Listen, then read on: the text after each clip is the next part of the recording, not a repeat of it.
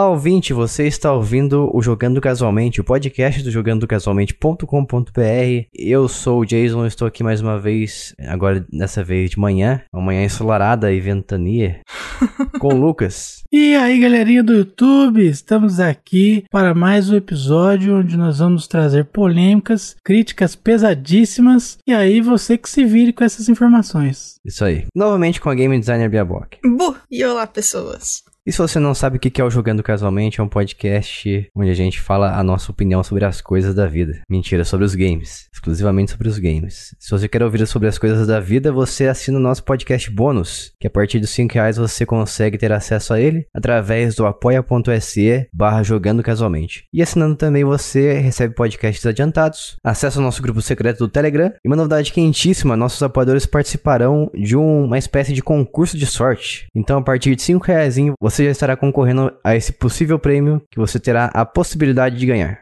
Essa frase é muito boa. Segue a gente também no Twitter, lá em jcasualmente, e acesse o nosso grupo público do Telegram, em que tem todas as pessoas ali que ouvem a gente, que consomem nosso conteúdo do website, em t.me barra jogando casualmente. E antes de irmos para a pauta de hoje, vamos para o Jogando com a Sua Mente, que a Bia explicará-nos. Nossa, que bonito. Isso aí existe, eu fui falar errado e acabei falando culto. Não, é, ficou, ficou bem, bem estranho. Mas tá tudo bem, parece culto. Parece, né? O importante é a aparência, né? E importa parecer que é, não importa se você é ou não. Ah, não, Exatamente. precisa precisa estar certo, pelo amor de Deus, né, gente? O Jogando com a Sua Mente é um joguinho, olha só, que nós fazemos aqui. Um dos participantes traz um jogo misterioso, dá dicas, e o resto tem que tentar acertar que raio de jogo é esse. Olha, tem que parar de falar jogo misterioso porque é o nome de um, uma sketch de um dos podcasts que eu edito, hein? Então, vai ficar, Sério? vai ficar ruim. Mas vamos lá então, para o Jogando com a Sua Mente, que será do Lucas.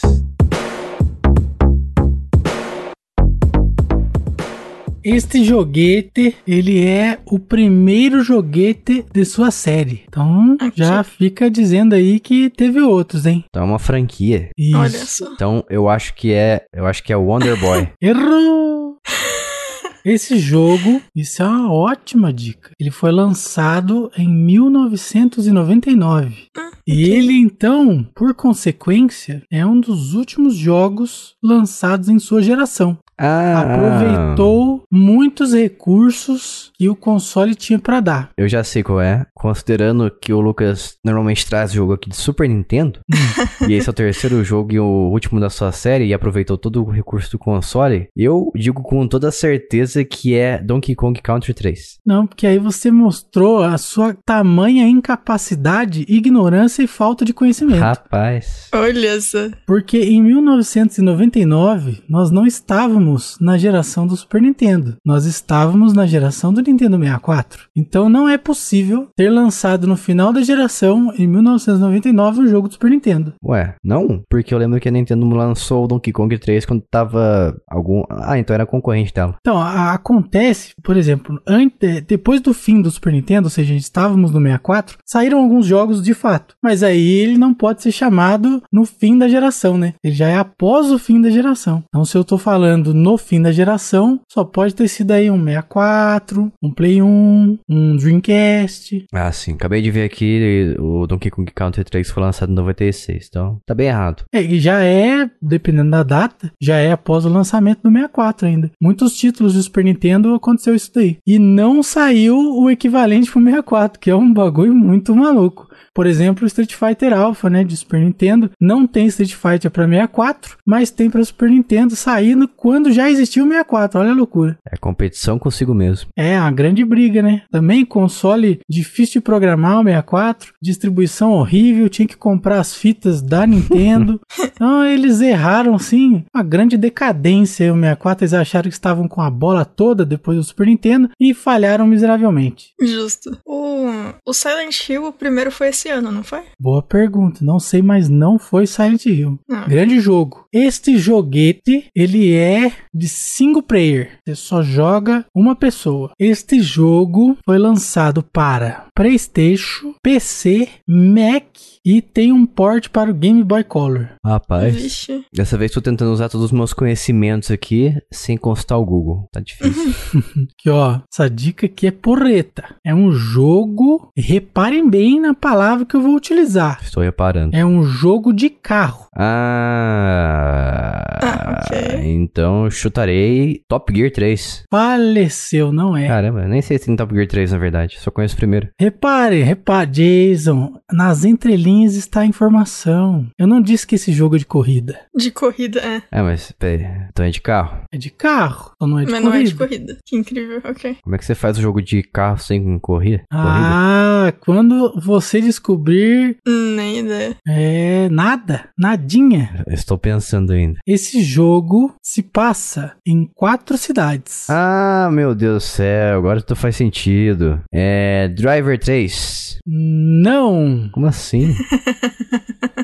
eu não sei se Até você porque o lembra três, disso, é, não faz mas- sentido. É, ah, não tem Driver 3, né? Não, é porque o Lucas falou foi o primeiro da franquia. Você vem com Driver 3. Ah, foi o primeiro da franquia. Então é. Hervé. Ah, aí sim, garoto. Aí tu acertou. Ai, meu Deus. Que incrível. Bom, se você não sabe qual jogo que é esse aí, que se passa em quatro cidades, é o primeiro da franquia e tem carro, mas não é de corrida, você fica até o final do, po- do podcast, que iremos revelar o nome do jogo como sempre fazemos. Grande joguete. Então vamos lá para a pauta de hoje. Pauta de hoje.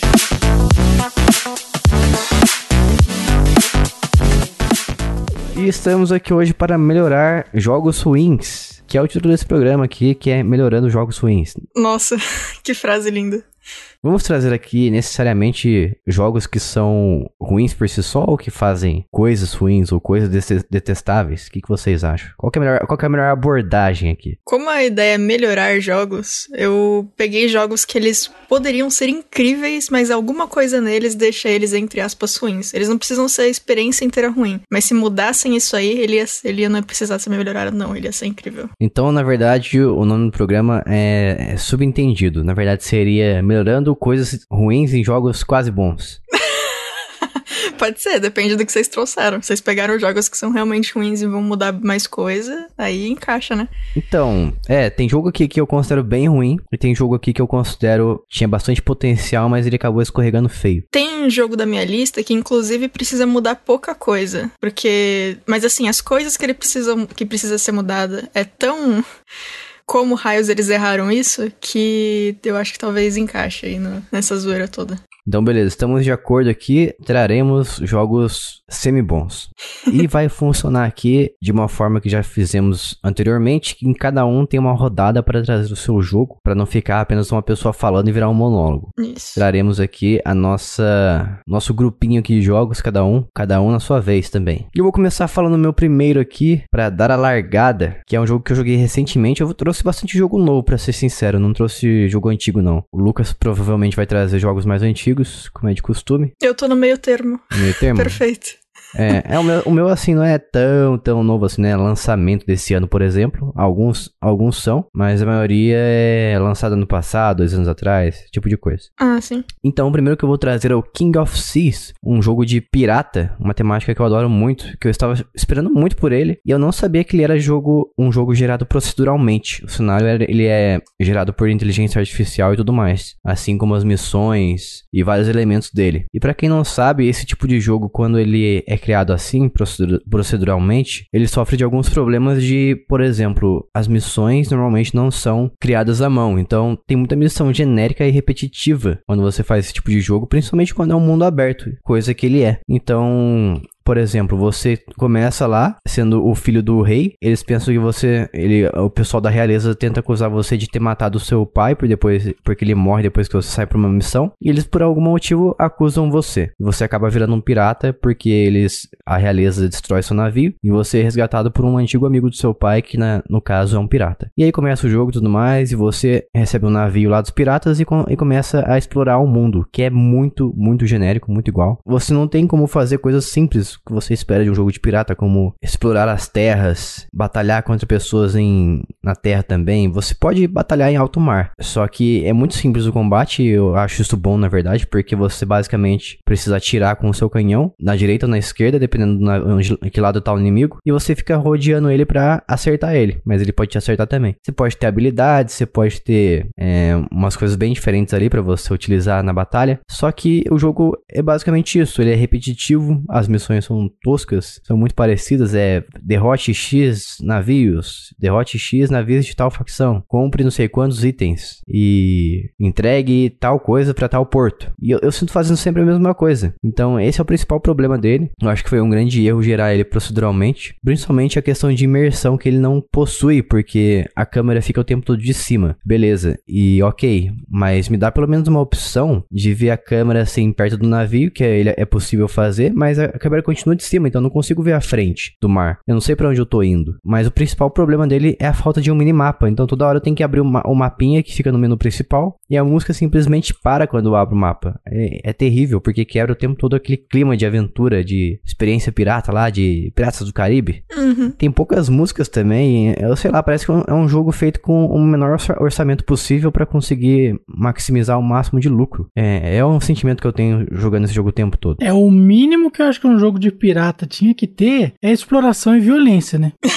Então, se você não tem tá isso aí no jogo né? de pirata, você tá no conceito errado, né, meu amigo? Tem que transformar isso em outra coisa. Trocar o pirata por um viajante do mar, né? Você tem que fazer outra coisa, colocar um personagem mais bonzinho, talvez. É engraçado porque eu gosto muito de, de Assassin's Creed 4, o Black Flag. Ah, muito sim. bom. Eu, olha, eu não joguei todos, mas eu falo com, assim, partindo num completo desconhecimento e ignorância, que é o melhor Assassin's Creed que tem. Perfeito. Eu também concordo, para falar a verdade. Ele é bem legal mesmo, e é bem diferente. Pior que muita gente não gosta por causa do protagonista, mas eu gosto muito dele por causa do tema de pirata, como eu falei que eu sou muito fã. Uhum. Apesar dele não ter esse foco principal em batalhas contra na com navios, em alto mar e tudo mais, tem esses momentos, mas é, é muito legal explorar aquele mundo ali, ver os cenários, ver, é, ver os portos, tudo assim, uma câmera próxima, você consegue mesmo navegar uhum. naquele mundo ali, não literalmente, mas é muito legal. Eu, eu acho que pecou muito nisso o King of Seas.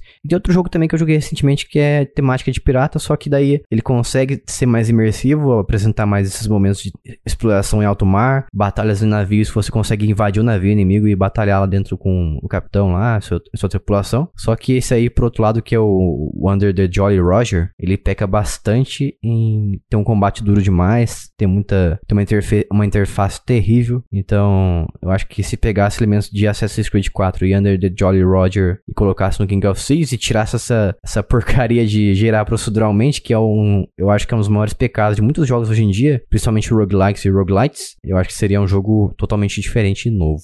Então, King of Thieves é um jogo ok, diverte, mas não faz nada com maestria. Então, esse é o meu primeiro jogo ruim de hoje, que eu tentei melhorar ele. Dicas claras, hein? Bem pontuais. Então eu passarei a bola para a Bia. É, eu trouxe um jogo chamado Rhyme. Ele é um jogo indie. Então é um joguinho de 2017. E apesar de ter gostado dele, eu trouxe algumas coisinhas pontuais também que ele podia melhorar para ficar mais redondo, porque tem algumas coisas que são bem irritantes. Principalmente tem uma coisa que eu acho que o Jason é, não gosta, imagina, em joguinhos, que é esse jogo, ele. Os frames dele não ficam. não ficam constantes durante o jogo. Então, às vezes, ele tá rodando liso e aí do nada o teu personagem faz um movimento que desaparece e aparece de novo lá na frente, sabe? Ah, é como se o jogo tivesse dado uma congelada por alguns milissegundos e voltasse. Isso sei. É. E ele faz isso direto, direto, direto. Tem áreas que ele faz isso mais do que outras, mas você tá jogando e de repente o frame rate cai muito, aí depois ele volta, e aí, tipo, fica. É, quando você não tá fazendo uma coisa, tipo, pulando em plataformas, etc., não é tão chato assim, só fica feio, mas ainda assim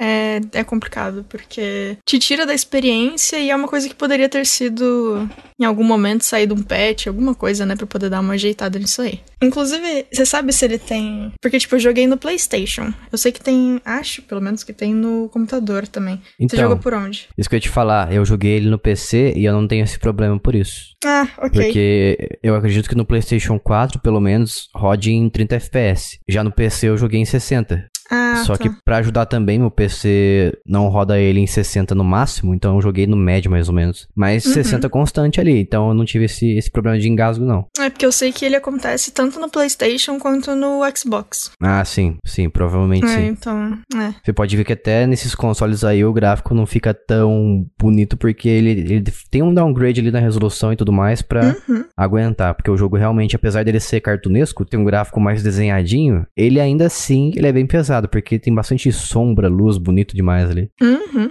Mas eu acho que ele tem um, o maior problema dele, não sei se você pensa a mesma coisa que eu, Hum. ele é muito contemplativo. Ele é o tipo de jogo assim que lembra bastante Shadow of Colossus e Ico, por exemplo, Sim, ele é... lembra um pouco de Journey também. Sim, dois, dois, dois jogos que eu tenho certeza que ele se inspirou neles. Ah, com certeza. Ele tem momentos de muita calmaria. Eu não, não gosto assim de ficar 100% calmo no jogo em- durante muito tempo, sabe? Uhum. Eu não acho que ele ter momentos de calmaria são um problema, mas eu concordo que às vezes é longo demais. Assim, não só na calmaria, às vezes eles pegam. é, Repetem algumas mecânicas, alguns tipos de, de puzzle por tempo demais, eu acho. Dá a impressão que eles tinham um jogo e alguém falou: Ah, mas tem que ter mais tempo essa zoeira aí. Aumenta aí uma hora de jogabilidade. E a galera foi, tipo, ah, vamos repetir essa fase, vamos repetir não sei o quê, deixar esse espaço mais longe pra galera andar. eu tenho essa impressão. Eu tenho a impressão que eles tentaram aumentar um pouco o jogo, mais do que o, o necessário. Mas ele é bem interessante. Ele. Eu não sei se no PC teve esse problema também, mas você comentou do, da, da aparência do personagem, né? No console, tem momentos em que o personagem tá lindo e tem momentos em que no meio do gameplay ele fica meio. Borrado. É, também, ele fica. Tem horas que ele fica borrado, mas tem hora que ele fica, ele fica com as bordinhas todas cerradas também. Acontece bastante. Ah, sim. Então é provavelmente a resolução a dinâmica, dinâmica sendo aplicada ali. E aí depende da área. Tipo, na praia ele vira um personagem de pixel art, basicamente. E aí É. tem área que ele fica lindo. Meu Deus. É engraçado. Sim, porque a praia eu percebi que é um dos lugares mais pesados do jogo, então, mesmo É, de renderização. Uhum. Mas, tipo, o, assim, o jogo, ele é, ele é legal. Ele não é um... Como o Jason disse, ele é um jogo bem contemplativo, assim. Ele tem bastante história, tem um monte de coisa pra você pegar, um monte de colecionável e tal. Ele é um jogo bem bonito, mas ele tem esses fatores. Ele parece ser mais longo do que ele deveria. E esses detalhezinhos de... Tem horas que você fica muito tempo fazendo a mesma coisa. E, e essas coisinhas de, de definição, de, de performance, etc. Eu acho que se eles consertassem tudo isso e... É que assim, eu tô dizendo que parece que ele tem tempo a mais, eu não sei, né? Às vezes, quem sabe, a galera realmente queria que ele tivesse esses momentos enormes de altos nada. Vai que, né? Não sei, porque o resto do jogo é tão legalzinho que quando chega nessas partes aleatórias parece que foi sem querer. não sei direito. Uhum. Mas bem que podiam ter dado uma reolhada nisso aí, sei lá. É muito triste quando a gente considera um jogo ruim pelo fator técnico, que É. isso me lembra bastante Control quando eu joguei no Xbox One base. Ah, é. Nossa, Uhum. é terrível. O gráfico é, tá esfarelando na sua frente ali. E cada vez que você aperta o, o Start também pra ver o menu, demora, sei lá, uns 5 segundos pra descongelar a tela. É, é Uhum. absurdo de mal otimizado que esse jogo é. É, o, o Control, quando eu fui jogar, na verdade eu joguei um pouquinho na casa do Calisto. E a experiência foi tão, tipo, o que, que eles estão fazendo com esse jogo que eu nunca mais toquei nele. Eu ia comprar, eu tava animadíssima com a premissa, joguei lá e falei, é isso, não quero. Não dá pra jogar esse negócio. Não sei como ele tá agora, espero que ele esteja melhor, eu acho que ele tá. Eu sei que iam mudar coisas do, do mapa, que o mapa era uma droga também. É, mudou nada não. Também Mas não mudou nada. de sempre. Meu Deus do céu. Ah, então é isso. Inclusive, quando eu tava fazendo a minha lista, eu mudei de ideia depois, mas eu ia colocar, tipo. é, eu ia colocar Control, ia colocar é, Witcher 3, Last of Us. mas aí Nossa. eu tirei tudo e mudei pra esses aqui. Fica aí então a É. menção honrosa ao Control e seu mapa terrível. Lixo. Nossa, não, o mapa Meu é muito Deus. Nem sei como é que eu terminei aquele jogo. É, eu não gosto de control, mas assim, esses fatores técnicos, na verdade, só eh, colaboram pra eu não gostar do jogo, né? Mas o É. estilo, a jogabilidade, a mira, tudo pra mim não é meu estilo, não funciona comigo. É, é até difícil precisar exatamente o que que não me agrada ali. Mas aí você tem essa cereja do bolo em cima, que são os problemas realmente extremamente técnicos que todo mundo consegue reconhecer. É. Eu, eu gosto bastante de jogo de tiro em terceira pessoa, sou muito fã. E uma das coisas que eu odiei em Control, que, que não existe ali, é a falta de cobertura. Você não, por exemplo, em Gears of War, jogos assim de terceira pessoa, é muito comum que você aperte um botão ali e você grude na parede. Então, É você verdade. fica ali. Aham. O, em Control não, você, você abaixa com um comando ali e você tem que ficar manualmente encostado na parede. E se você pensar em atirar, a JS ela levanta e começa a atirar. Não tem como você Uhum. atirar agachado, o que, é o que não faz É, sentido. você fica sempre exposto, né? Não, é. É, o tempo todo está exposto ali, é, é terrível a- o sistema de combate dele. Apesar de ser gostoso de você atirar, Uhum. a defesa, vamos dizer assim, é uma porcaria. É, o que eu menos gosto nesse jogo, assim, de absurdamente, é o respawn. É um negócio que me irrita muito, porque morto não, não levanta, né? Assim, no Resident Evil, embora o morto não levanta, ele some. Também é estranho, mas É, pelo menos então. ele não nasce de novo. Por exemplo, isso é uma coisa que não me agrada muito em eh, Horizon Zero Dawn, que é um jogo que eu amo. Uhum. Mas mais pra frente no jogo eles dão uma mini justificativa do porquê que isso acontece, embora a justificativa que eles dão não justifique exatamente renascer todos os bichos, né? Uhum. Poderia É. de repente voltar e agora tem um ou dois ali que voltaram e tal por uma razão da história do jogo. Então aí até faz sentido, é um pouco exagerado, mas até faz sentido. Agora em Control é complicado, né? Toda hora Uhum. que você precisa de um lugar pro outro, isso é constante, você precisa reenfrentar todo mundo. Isso aí pra mim é um saco. Não, e assim, sem contar que você precisa fazer isso. Em tese é pra você seguir o mapa, mas o mapa não te ajuda em absolutamente nada. Então você tem que fazer tudo no escuro. E a chance de você entrar e sair de uma sala que você não precisava só porque você não entendeu o que o mapa tava dizendo é muito Sim. grande. Então nessa fica ainda mais tempo você lá lutando com os mesmos bichos, voltando, indo, não sei o quê. Nossa, não, não dá, cara. É muito ruim. Desculpa.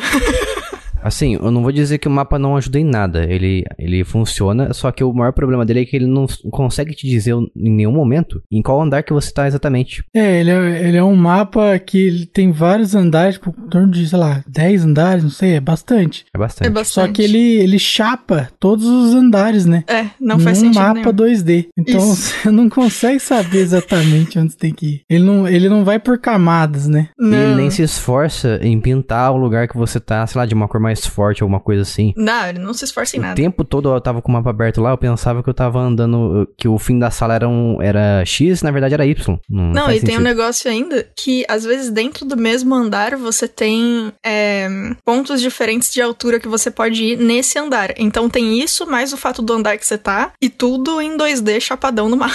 É. Virou podcast Ai. melhorando o control. Nossa, é. Que bom, porque ia estar na minha lista, agora tá oficialmente na lista de todos. Isso aí. Bom, aproveitando que o Lucas falou seus, suas considerações sobre o control, agora é a sua vez. Vai lá. É a minha vez. Se eu não tivesse falado, não era a minha vez. Eu vou aqui um jogo famoso, lamentável. GTA Vice City do PC, o porte de PC atual que Nossa. roda nos computadores Eita. atuais. Eu comprei isso aí. Esse- isso aí, o cara já não fala nem o nome do jogo, e daí você ouvinte já tira, né? Eu abri uma vez e fechei. Esse jogo ele tem assim infinitos bugs de jogabilidade que foram introduzidos no port mais recente, né? Porque a versão de fato antigueira, ela já nem roda mais nos PCs Windows 10 e tal. Então se você ter o CD antigo do jogo, ele nem funciona. Diferente do glorioso Quidditch World Cup, Copa Mundial de Quadribol, que é um jogo que você pega o jogo original de 1800 e bolinha e ele funciona no computador. Foi programado de forma decente, né? Então, agora Widescreen voltando pro GTA, não, widescreen também não, mas ele Ah, roda Calma aí, 4.3, Jason. mas ele roda, entendeu? Ah, sim. entendi. É, esse jogo, o GTA Vice City, ele tem a incapacidade de rodar em widescreen sem patches feitos por fãs, né? E, cara, portes aí pra computador, assim, de forma precária às vezes, mas funciona em widescreen, né? Ainda que eles cortem a tela pra adaptar, mas pelo menos ele tá em wide. Você tem a opção. E esse jogo não tem, né? Ele vale o preço que ele tá hoje porque dá a impressão pra mim que é um bom jogo, mas o preço tão baixo me passa a ideia de que eles não pretendem resolver nada disso. Eles estão vendendo um jogo defeituoso e justificam isso com o preço que é barato. Entendeu? Então, hoje na Steam esse jogo tá R$ 5,24 e não paga nem um pastel na feira hoje em dia. Então, assim, tá um valor bem baixo, de fato. Mas eles parecem não ter planos para corrigir nada disso. Então, acaba mesmo assim não valendo a pena. Vai colocar R$ 5,24 na verdade para ter ali na biblioteca. Porque jogar isso aqui você não vai.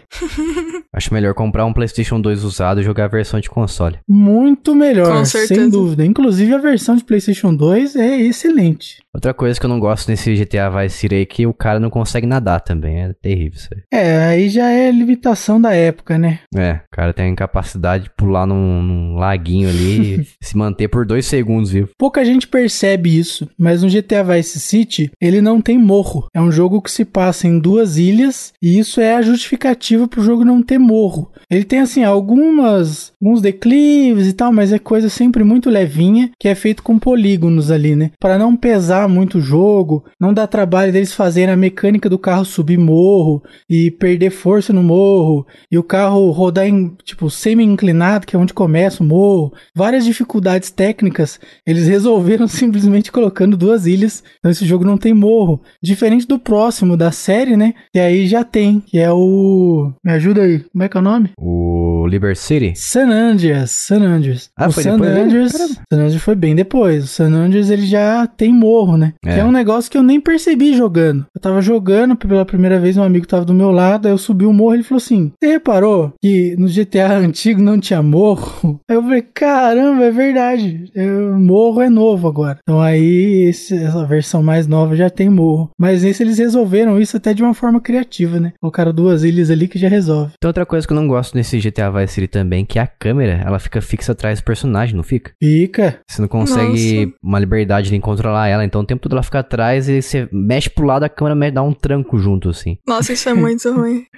É, você tem que terrível. virar o personagem, né? Pra virar. É bizarro demais. é. Não, mas eu acho que não, cara. Eu acho que quando você tá de carro, você consegue virar. Será que a pé também não? Não, a eu pé, a pé não, a pé não. O carro se consegue, mas a pé é essa droga aí mesmo. Ah, tá. Estranho. Sempre achei bizarríssimo. Daí depois do San Andreas, San Andreas, eles melhoraram completamente a câmera. Então é outro jogo. Vou até abrir aqui porque minha memória não, não tá me ajudando, não. Deixa eu ver. É assim mesmo? Não, Jay, você consegue virar assim, cara. Sério? Sério. Rapazinho tá jogando aqui. Eu tô vendo um gameplay do Gamerzil. Não faço a menor ideia de quem é esse rapaz. Mas ele está aqui num Gema Please que mostra que ele mexe a câmera enquanto está a pé. Será que você confundiu com outro jogo, Jason? Pode ser com o GTA 3, então. Muito bacaninha. Até o, o gráfico ruim desse jogo ele tem um charme também. É.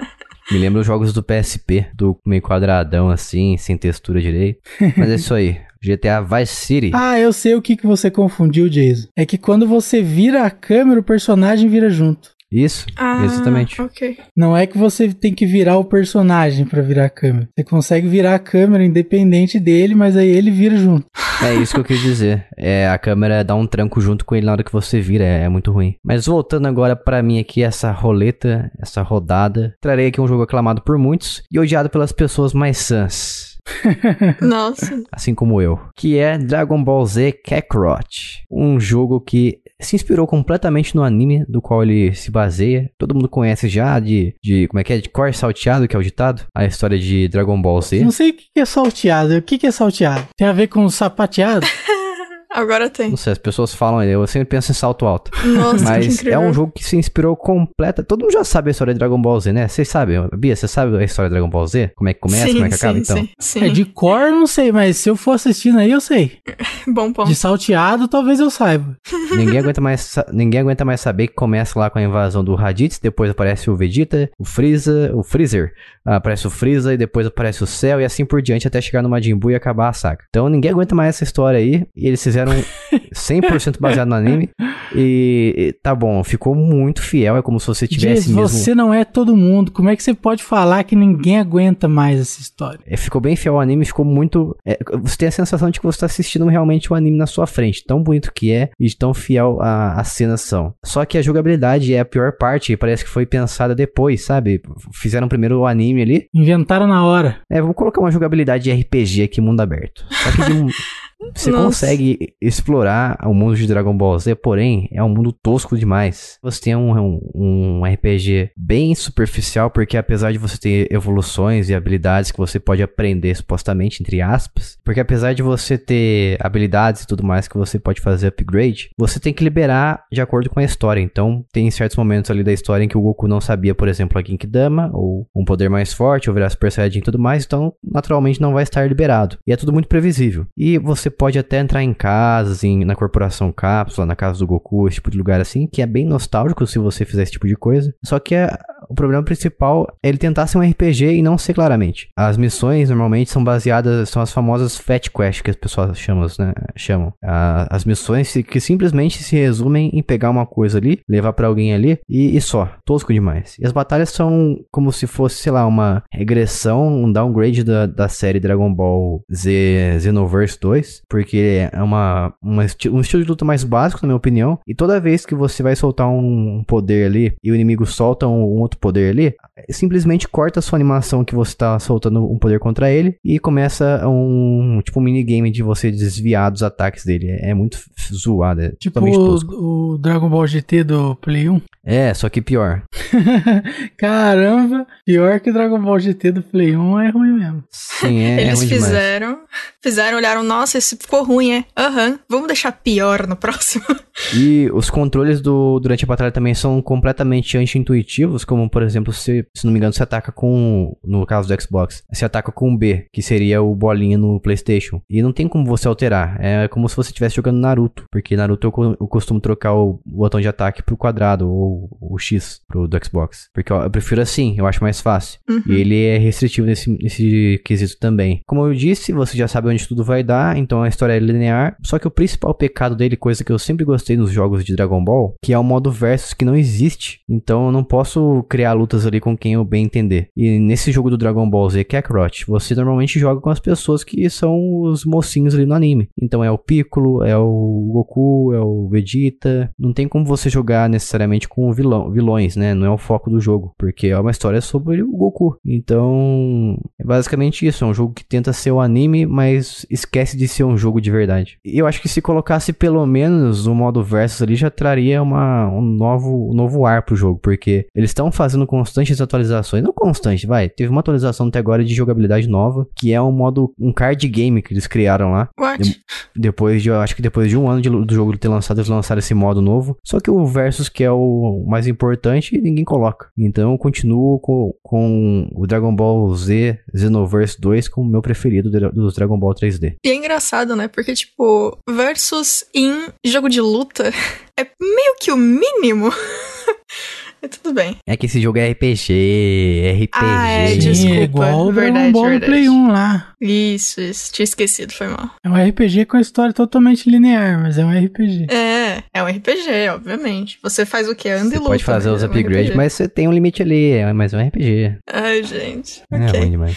Tá bom, né? Isso aí, esse foi meu Dragon Ball Z Kakarot. Passo a bola novamente para a Bia. Eu vou falar de um jogo que o que eu não gosto dele é uma coisa muito pontual, mas eu não gostei a ponto de. É isso, eu não, nunca mais vou jogar, provavelmente. que é Dead Cells. Não sei se vocês já jogaram. Hum, sempre tive vontade, mas por falar pra mim que ele é um roguelike, o roguelite já dá um. É, pois é. É, normalmente eu não gosto também. Eu acho que o que eu mais tentei jogar que era nesse estilo foi Hades. Inclusive, jogo lindo. Não joguei tudo porque eu fiquei com preguiça em algum ponto, mas. Aquele enfim. suco de soja lá, o Hades. Esse, esse mesmo. É. O de caju. Incrível. Adoro suco de caju, hein? Eu também gosto, por isso Eu que eu também. falei. O Dead Cells, como o Jason disse, é um roguelike e ele é Metroidvania. Então, assim, o mínimo é que ele fosse difícil. Já é uma coisa esperada, certo? Certo. Só que, assim, é aquele negócio, você já espera que você vai morrer e voltar, vai toda vez ter armas novas, mapa diferente. E ele funciona. Ele tá lá, ele faz o que ele tem que fazer até o último boss. Quando você chega no último boss, automaticamente o jogo tem um salto de dificuldade que simplesmente não faz sentido. É, eu fiz algumas pesquisas pra ver se pessoa, o que pessoas estavam falando a respeito. E eu achei incrível que os comentários são tipo: é, é difícil mesmo, mas você só precisa tentar Ah, é. mais. É. só ser melhor. Get, get. Isso. O que assim, eu entendo que o um roguelike basicamente é tentativa e erro. Só que assim, nada do que você fez até chegar no chefe final te ajuda a ganhar dele em termos de treino. Porque quando você chega nele, ele é completamente diferente de tudo que você já enfrentou. Então, você chega lá, primeiro que ele tem uma mecânica que, independente do seu dano, só 5% da vida dele pode ser tirada por hit. Então, não importa o quão forte você tá, o que importa é a quantidade de hits que você dá por segundo. E de novo, é um roguelike, as armas são aleatórias. Então não necessariamente em toda run você vai conseguir alguma arma que te ajude nisso. Então já tá excelente aí. Se por algum acaso ainda assim você conseguir é, armas que atacam por segundo, que você conseguir algumas turrets para colocar, ainda assim, essa informação não é dada em ponto algum, então você tecnicamente nem sabe que você tem que fazer isso. E a luta inteira dele é numa área muito pequena, que tem partes do, da arena em que, pode, que você pode morrer só de cair lá. E de tempo em tempo ele traz um monte de minion. E não são minions simples de enfrentar, ele traz alguns pseudo-bosses de fase. Não o boss, o chefe final de cada fase, mas ele traz o, os minions tunados das fases também. Então, assim, você joga o jogo inteiro. O jogo é difícil, mas você consegue ter. A, a curva de aprendizado dele não é tão complicada assim durante o jogo todo.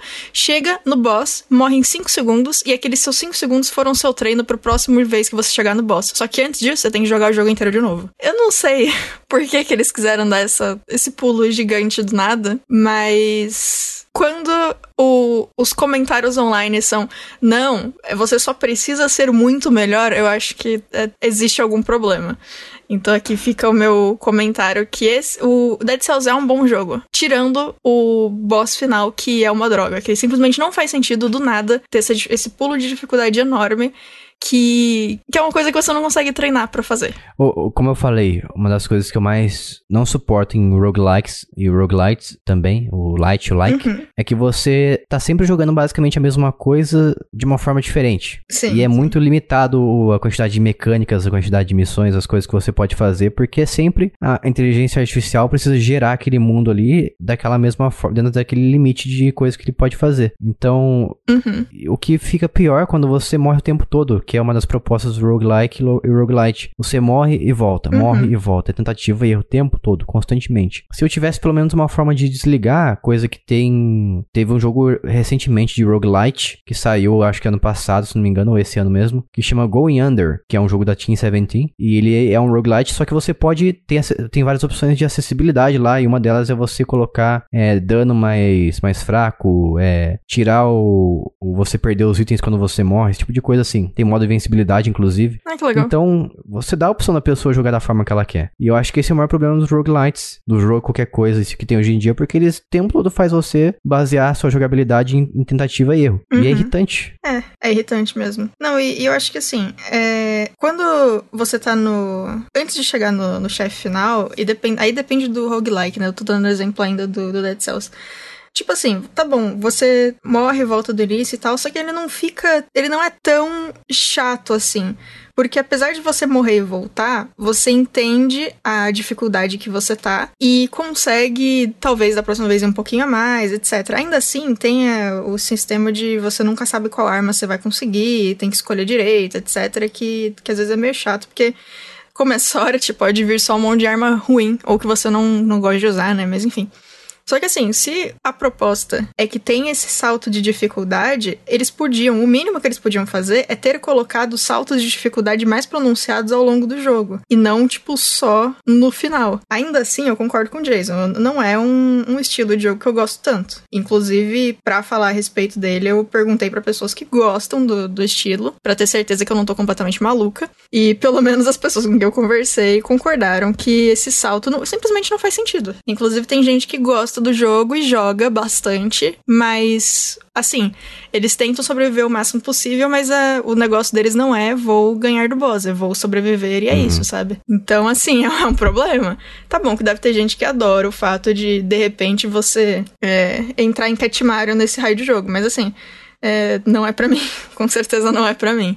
Entendo completamente. Agora voltamos aqui à rodada para o Lucas. Sou eu, sou o Joe, o famoso Luquinhas. Eu vim trazer aqui um jogo que, olha só, que destino lamentável, que é Street Fighter versus Tekken, ou Street Fighter X Tekken. Ah. É, um- é um jogo que, quando ele foi lançado, ele já não era dos melhores, assim. É, é um jogo divertido, né? Pra quem não, não é, assim, nem médio, médio pra hardcore em jogo de luta, ia ver vários defeitos ali. Mas pra quem joga jogos de luta pra mais diversão, assim, é um jogo ok até. É, e é por isso que as análises desse jogo, eles são tão estranhas, né? Normalmente 50% das análises na, na Steam e outras plataformas são análises positivas. E são as pessoas que jogam mais pra diversão, né? Já quem conhece de jogos de luta faz uma análise negativa desse jogo. Mas, assim, ultimamente esse jogo ficou pior do que o esperado. Porque esse jogo ele não roda mais. Porque ele é dependente do Windows Live, que foi assassinado pela Microsoft.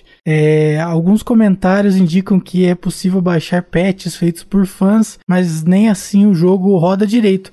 É definitivamente uma vergonha esse jogo. né? Já não bastava a jogabilidade estranha para os personagens do Tekken, porque com- quem não sabe disso, inclusive, é, é um conhecimento legal. Todo jogo de, de versus, assim, de luta, o primeiro jogo, a primeira série que é retratada no nome é a jogabilidade que é usada. Então, Capcom versus SNK é a jogabilidade da Capcom do Street Fighter.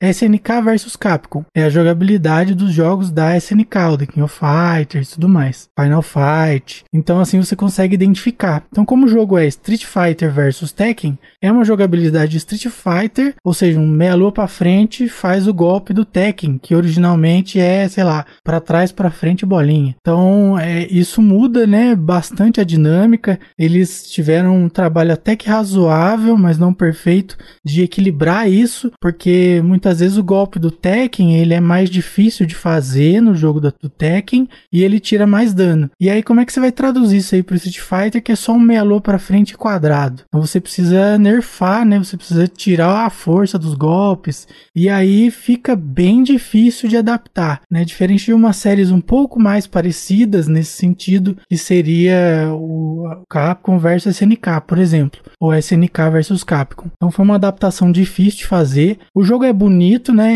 Isso é preciso deixar claro. O jogo realmente funciona na- na- no visual. Eles adaptaram legal os personagens, mas tem essa questão que já não era muito bom o jogo e agora nem roda mais. Então aí é um jogo que morreu por causa de DRM, basicamente, né? Eu. O maior problema de, que eu tenho com esse jogo você já sabe, provavelmente. Eu não sou fã de Street Fighter, nem de jogabilidade de Street Fighter, e eu sou fã de Tekken. Então, quando saiu esse jogo aí, É, exatamente.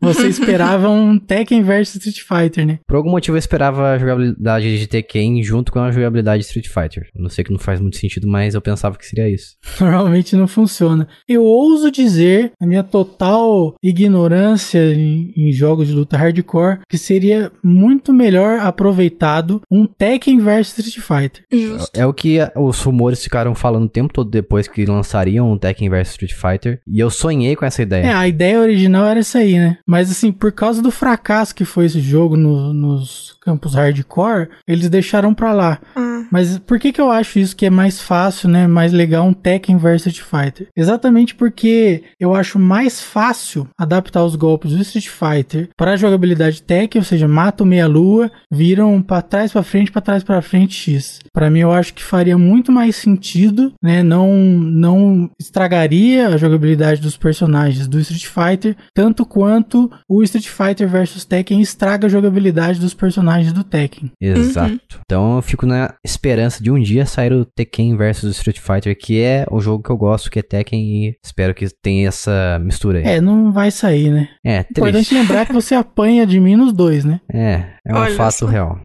É um fato venéreo. Isso, um fato consumado. E agora aqui iremos para a última rodada dos três jogos que cada um trouxe aqui. O meu jogo, o meu último jogo será, será, olha lá, um, um jogo que eu tive um contato pessoal com o desenvolvedor. Conversei com ele por Discord, tudo. Foi Seu muito amiguinho? bacana. Não, não posso dizer que é meu amigo, é um cara que eu Eu conversei bastante Colega. com ele. É um colega, Colega. um conhecido da internet. Eu conheci, conversei bastante com ele, perguntei como é que foi o desenvolvimento e tudo mais. Muitas coisas interessantes, que é o jogo chamado Clan N. É um jogo que saiu originalmente para Switch e eu acho que para PC também. Eu tenho as duas versões, ele me mandou as duas versões porque as duas estão igualmente péssimas. Acho que é da, da Steam, da Steam é mais fácil de contornar isso porque ele atualiza ali na hora que ele quer, né, o jogo. Mas cara, esse jogo é um jogo de beat'em up com visão de cima, top down e pixel art. É um jogo bonito, um jogo bacana. Só que o cara, é, eu percebi que ele não, não testou muito bem o jogo. Primeiro, porque o jogo crasha constantemente na versão de Switch. Ele desenvolveu o jogo inteiro sozinho? Sozinho, sozinho. Então pode ser aquele, aquele Ah, caso é. de no meu PC rodou.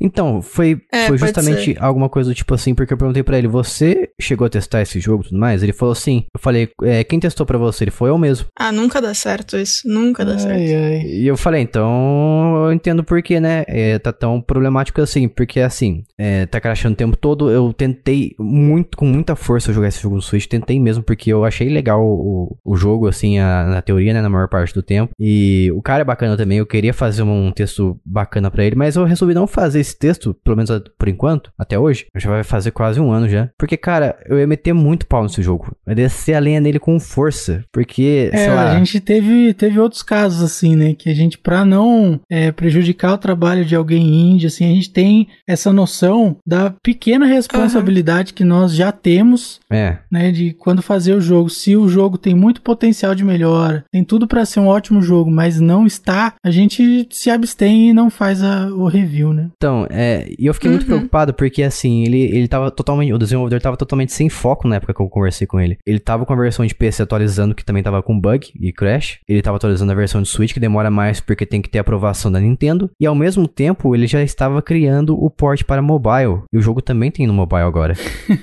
Em vez de arrumar antes, Ah. ele quer portar o jogo bugado Exatamente.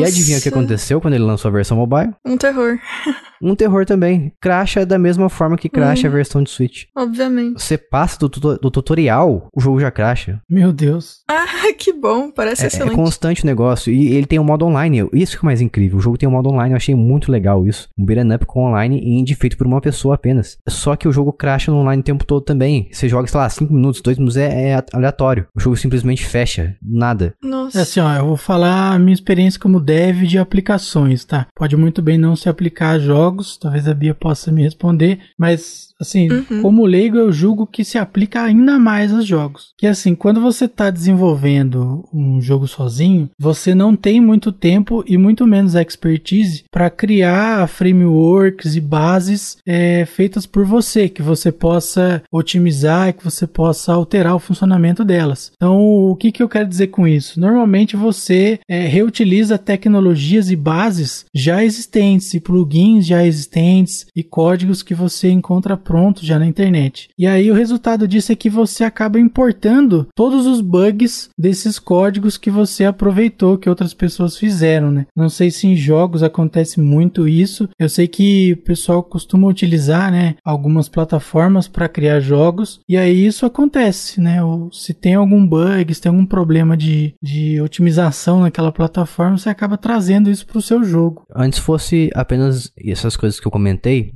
Só que assim, o maior problema que eu percebi nesse jogo, como todo beat'em up, você tem que batalhar contra um monte de inimigo ali até o final da fase, né? Esse jogo até é interessante que tem uns momentos ali que você tem uns desafios de, de desviar dos ob- obstáculos, vem uma pedra rolando, tem uns minigames assim durante o, a fase e tal. Tem desafio de plataforma também, apesar de ser um jogo de visão de cima, tem desafio de plataforma, é um pouquinho complicado, mas funciona. Só que as Uhum. fases são incrivelmente longas. Eu acho que tem cerca de, de cinco fases ou seis fases. E eu cheguei no máximo até a terceira, até porque tava crashando o tempo todo. E eu tava enjoado demais já de jogar, porque além das fases ser muito longas, ele coloca inimigo, sei lá, a cada 10 centímetros que você se movimenta. Ele coloca muito inimigo o tempo todo, tempo todo vem inimigo, vem inimigo, não para mais. E é muito enjoativo. E eu falei pra ele que as fases estavam muito longas. Ele falou que pra ele tá ok. Ai, E, e claramente, ele é um desenvolvedor que ele se fechou muito no mundo dele com as suas próprias conclusões. uhum. E eu falei pra ele assim: você teve. é, você mandou pros seus amigos, seus colegas pra testar, tudo mais, pelo menos. Ele falou: não, foi tudo eu mesmo que testei. E é um erro muito grande, como, como até como designer mesmo eu falo isso, que é um erro muito grande você testar as coisas por si só. E ele, eu sei que é caro, eu sei que é difícil você ter uma equipe que testa as coisas pra você. Mas hoje em dia tem várias soluções do tipo assim: você pode lançar um- a sua versão do jogo de em Early Access. Lança no Steam. Vai ter jogo, vai ter pessoas lá dispostas a verdade. jogar o seu jogo se for de É, graça, né? Vai ter gente disposta a jogar seu jogo ali, o early access do seu jogo, e você recebe o feedback lá, as conclusões que as pessoas tiraram. Aliás, ótima ferramenta da Steam, né? Exatamente. Sim. E você, sim. com isso, você consegue mel- melhorar o seu produto ali sem gastar, entendeu? São- existem várias formas. Quem quer dá um jeito de fazer. Só que eu entendi que ele tava com muita sede de lançar, lançar logo e ter um negócio ali pra. Seja pra falar que ele lançou um jogo, ou seja sei lá, ter o dinheiro logo, o retorno logo, mas é, eu vejo que até hoje muita gente fala que é um, um jogo muito problemático. Uhum. E já é a terceira versão que ele lança no mobile, como eu falei, e ele não arruma de jeito nenhum. Deu vontade de baixar novamente no Switch pra ver se corrigiu finalmente, porque é um jogo interessante. Ele, apesar de ser enjoativo, ele, ele foi melhorando algumas coisas assim, ele foi melhorando a quantidade de inimigos com o tempo que aparece, ele foi melhorando a quantidade de hit que você tem que dar nos inimigos pra você matar eles e tudo mais. Tem até dificuldade fácil lá pra você escolher tudo e, e etc. Então eu vejo que ele tá dando atenção, mas tá demorando muito, então já passou o hype e já era. E é, é basicamente isso, o Clan N é um jogo interessante, tem bastante potencial, mas infelizmente não foi bem, não teve muita atenção que deveria. E complicado porque, assim, é, eu não joguei o jogo, mas com base nas coisas que você falou, é, o que eu vou comentar é como game designer, tá? É, primeiro, maior erro disparado, não testar esse raio de jogo. Você tem que testar na maior quantidade de, de tipos diferentes de celular, na maior quantidade de, de estilos de computador diferente que você conseguir. E, obviamente, com pessoas diferentes, porque não adianta nada você fazer um jogo pra você. Então, o fato dele tudo ter sido feito por ele e só ele ter testado, não tinha como dar certo 100%. É, não dá. É. Você tem que fazer beta teste, tem que fazer. É, porque assim, às vezes é um negócio assim, tipo, ele fez o jogo, ele já sabe o que ele precisa fazer pra passar das fases. Exatamente. Então ele não vai ser a pessoa que vai tentar coisa diferente. Você tem que dar na mão de outra pessoa pra achar bug, pra achar que, tipo, às vezes você colocou uma parede invisível que, que não tá funcionando, às vezes, tipo, dá pra pessoa escalar um prédio que você não queria que ela escalasse, ou que ela, sei lá, derrotasse o chefe de um jeito diferente. Você tem que fazer esses testes. Aí você falou também que a fase é enorme. É, muito longa. E assim, tipo, o fato da fase ser enorme, talvez ele pode ter feito, tipo, carregar a fase inteira e o console não tá aguentando. Vai saber também se, tipo, o tamanho das texturas tá grande demais, muito maior do que necessário pro, pro Switch pro, e pro celular, pode ser um erro também. Tudo que você coloca no jogo vai ser. vai ocupar espaço, certo? No, no celular, no, no, no console, enfim. É quando você pega uma textura que é muito grande e coloca no. Tipo, vamos supor que todas as texturas são enormes porque você acha que é necessário. Só que assim. Quando você enxerga o jogo numa tela de celular, é, não vai aumentar muito mais do que aquilo. Então você tá o- fazendo o, o hardware usar é, a mais recursos que ele precisa do que ele precisaria.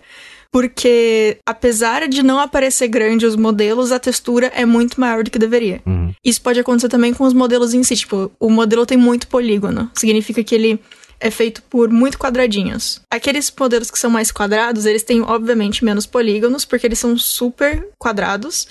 E os modelos tipo Final Fantasy têm muitos polígonos, porque eles são os Final Fantasy novos, porque eles são mais redondinhos. Imagina que quanto mais polígono, mais redondo a coisa fica. Uhum.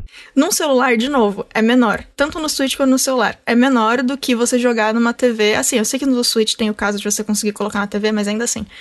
É, jogar numa TV ou num console. Então, normalmente, a melhor ideia, a melhor coisa que você pode fazer é fazer texturas que, se, que tenham o tamanho exato do que vai aparecer na tela, porque aí você não vai forçar o seu hardware a pensar mais do que ele precisa, e ele vai poder usar essa, é, esse, entre aspas, esse trabalho que ele faria com a textura, com o tipo de modelo, etc., em coisas como manter o, os frames bons, sabe? É uma coisa tipo assim, você tá fazendo o seu console pensar no que ele não precisaria pensar e tirar a atenção dele do que ele precisaria, basicamente. No caso, esse jogo que eu falei, ele não teria tanto esse problema, na verdade, porque ah, o jogo é bem. é pixel art, então zero problema nesse Ah, ok. sentido, mas. Ah, como eu falei, a fase por si só não foi muito bem pensada pra quantidade de inimigo que ele fica colocando o tempo todo. Ah, sim. Mas assim, do- independente disso, é, de ser pixel art, é, é sempre bom manter em mente quando for fazer jogos diferentes. Então, tamanho de textura é muito importante, pra não ficar colocando 50 mil arquivos enormes. Mas assim, no caso dele, é bem possível que, como ele fez fases muito grandes com muitos inimigos, pode estar no início, quando você entra já baixando tudo. E aí os, o console tá tendo que. É, porque eu não sei como ele fez, né? Uhum. Se ele fez as coisas aparecendo ou se tudo já tá pronto. Se tudo já tiver pronto, pode ser um problema, com um bagulho muito grande, com muito personagem, muita máquina de estado acontecendo ao mesmo tempo. Uhum. Mas enfim, ele devia ter testado com mais gente. Esse é o maior, maior é, questão. É, o, é o básico. Se É ele básico. testasse com mais gente, ele ia ter percebido essas coisas antes, ia ter dado pra mudar antes. Apesar de que, se ele ouviu tudo que você disse e falou, louco, é nóis, e continuou exatamente da mesma forma, também não sei se ia ajudar de qualquer jeito, né? Mas. Nessa última rodada aqui, agora será novamente a Bia falar. Eu vou falar do jogo Ori and the Blind Forest. Eu acho que o Jason jogou. Joguei, tenho provavelmente os mesmos pensamentos que você, mas vai lá. Perfeito. É um jogo que ele é lindo. Os personagens estão muito fofinhos. Ele é. Uma obra de arte. Ele é, é, ele é uma obra, é aquele jogo lá que você pode tirar um print a qualquer instante e vai virar um wallpaper, é essa coisa. Uhum. Só que já começa que todos os chefes têm, são muito simples e muito qualquer coisa. Então você não tem desafio. Chegando em qualquer chefe, em qualquer área, ele tem, tipo, uma máquina de estado de. Ele faz três coisas e aí você entende em 0.5 segundos e consegue passar. E não, parece que eles são minions, então isso já é meio chato. Só que o que eu realmente não gostei, porque até aí, é, tudo bem ele ser muito fácil essa parte, porque o jogo é lindo, a história é legal, enfim.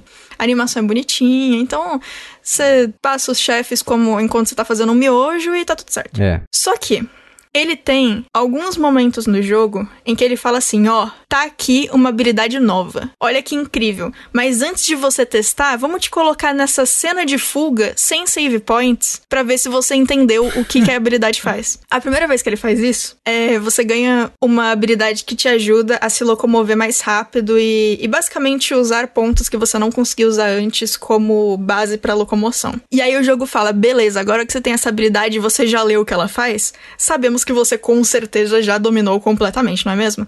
Então, ó, começou a encher de água, você precisa correr pra cima.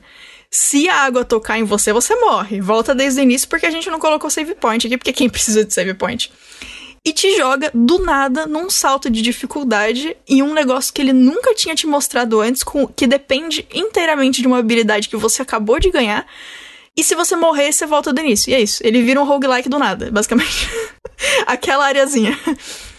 E ele repete isso no jogo outras vezes. Tem uma hora que o, o, o estilo de, de cena de fuga que eles fazem, basicamente parece que você começou a jogar Celeste na última fase.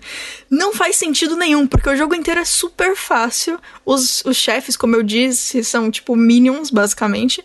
E aí tem esses momentos de fuga que entregaram para outro desenvolvedor o jogo, porque não é possível que a mesma pessoa fez tudo. Tipo, nesse sentido de que foi a mesma equipe, sei lá, acho que metade achou que tava fazendo Celeste, outra metade achou que tava fazendo jogo pra criança, e aí ficou uma- essa loucura. Não faz sentido nenhum.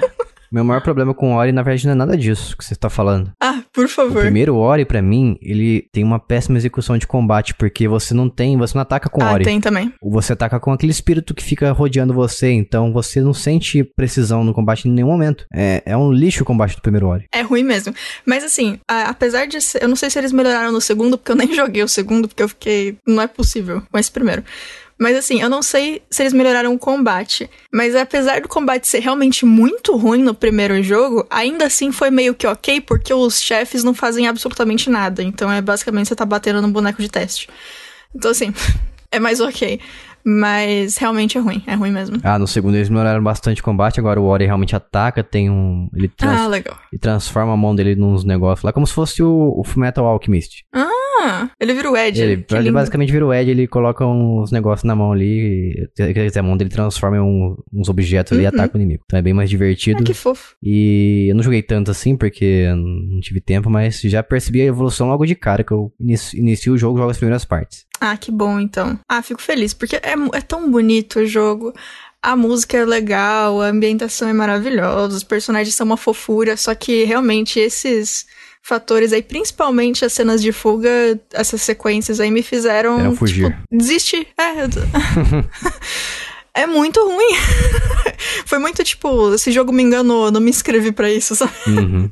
Isso aí, Ori and the Blind Forest. A última pessoa aqui que trará o último jogo dessa manhã chuvosa, que de repente começou a chover, é o Lucas. Trague-nos. Vou aqui finalizar para vocês com uma reclamação constante minha, uma reclamação que eu reconheço que é uma reclamação de velho, mas é Perfeito. Uno. Eu comprei esse jogo na, na Steam e eu descobri na hora de rodar o jogo que ele precisa de outro launcher instalado. Isto é, eu Uhum. compro o jogo, ele não me fala nada das dependências dele, ele sequer instala automático, eu ia ficar bravo do mesmo jeito, mas ele sequer instala automático, né, essa dependência desse outro launcher. Isso aí é uma balbúrdia, é uma enganação, o golpe tá aí, cai quem quer. E aí o resultado disso é que eu nunca nem joguei esse jogo, porque eu me recuso a instalar um outro launcher, né? Eu tenho até vontade de, uma vez que eu já comprei mesmo, baixar pirata pra ver se eu não preciso desse launcher nojento no meu computador. Nossa, é o da Steam mesmo, né? Isso, da Steam. Você pensa, ah, tá na Steam e tá safe, né? Pois Mas é. não, você compra o da Steam aí você tem que instalar outro launcher. Provavelmente da Ubisoft, né? Isso, da Ubisoft. É, exato. Eu tenho esse jogo,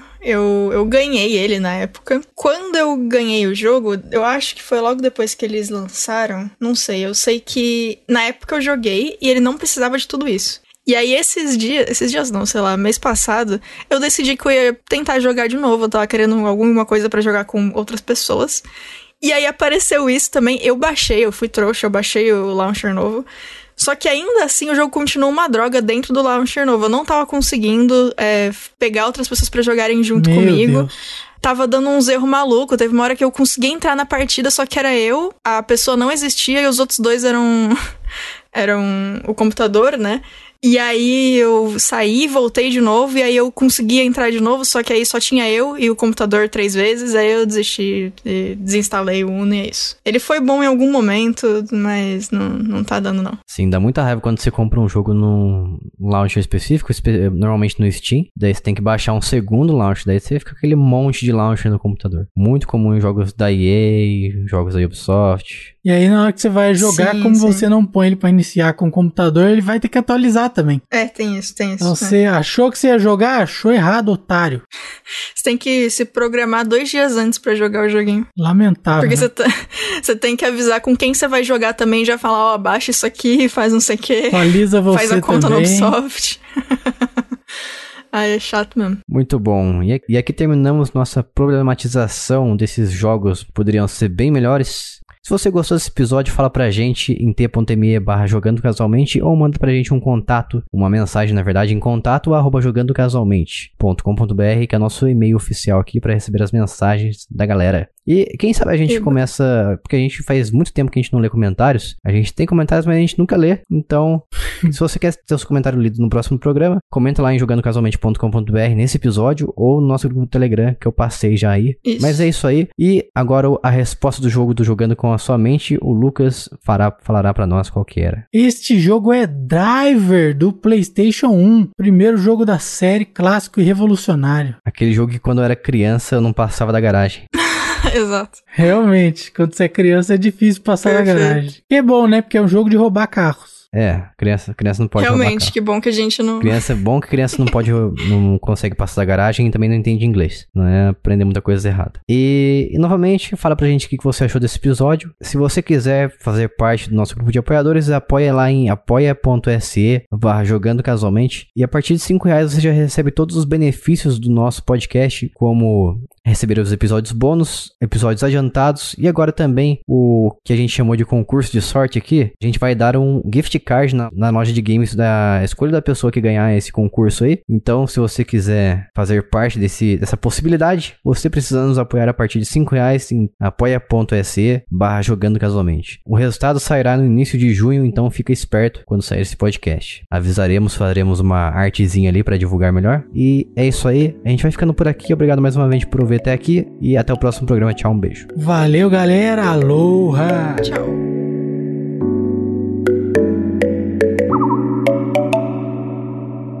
Este podcast foi editado por mim, Jason Minhong. Edita eu, arroba gmail.com.